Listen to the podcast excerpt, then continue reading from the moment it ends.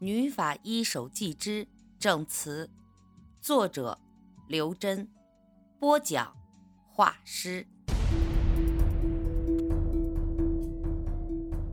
二零一三年六月八日上午十时，楚原市中级人民法院执行局，一位身穿灰色西服套装的男子坐在门厅的沙发上，貌似在低头看书。我和沈树才走进大门，他立刻起身迎过来，低声问：“沈支队。”这人名叫廖洛，楚原市法院执行局法警，也是黄英的丈夫。沈树热情地和他握手寒暄，貌似老朋友一样。其实他俩也是第一次见面。廖洛把我们领进一间空的会议室。看看表，说：“哎，我十一点钟要执行任务，还能聊半个小时。其实你们找我也没用，我和黄四海多年没联系了，对他的事儿一无所知。”沈树饶有兴趣地问：“你怎么知道我们为黄四海的事儿找你呀？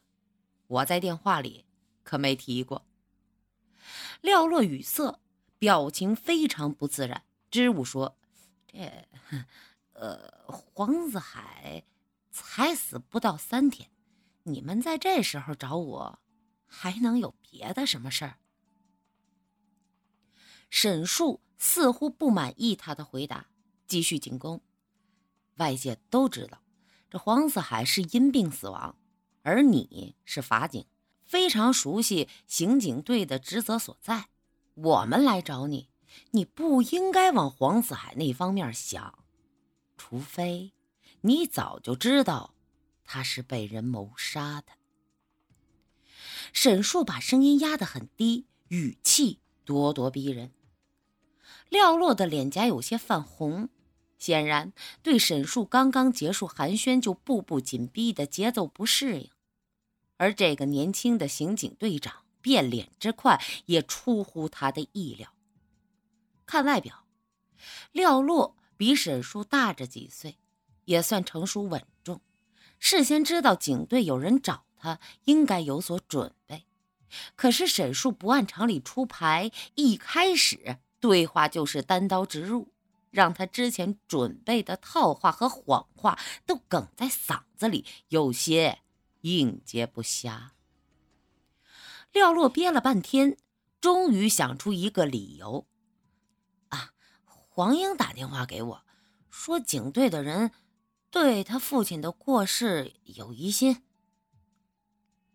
沈树还是连连摇头，不对啊，黄英到目前为止还是嫌疑人之一。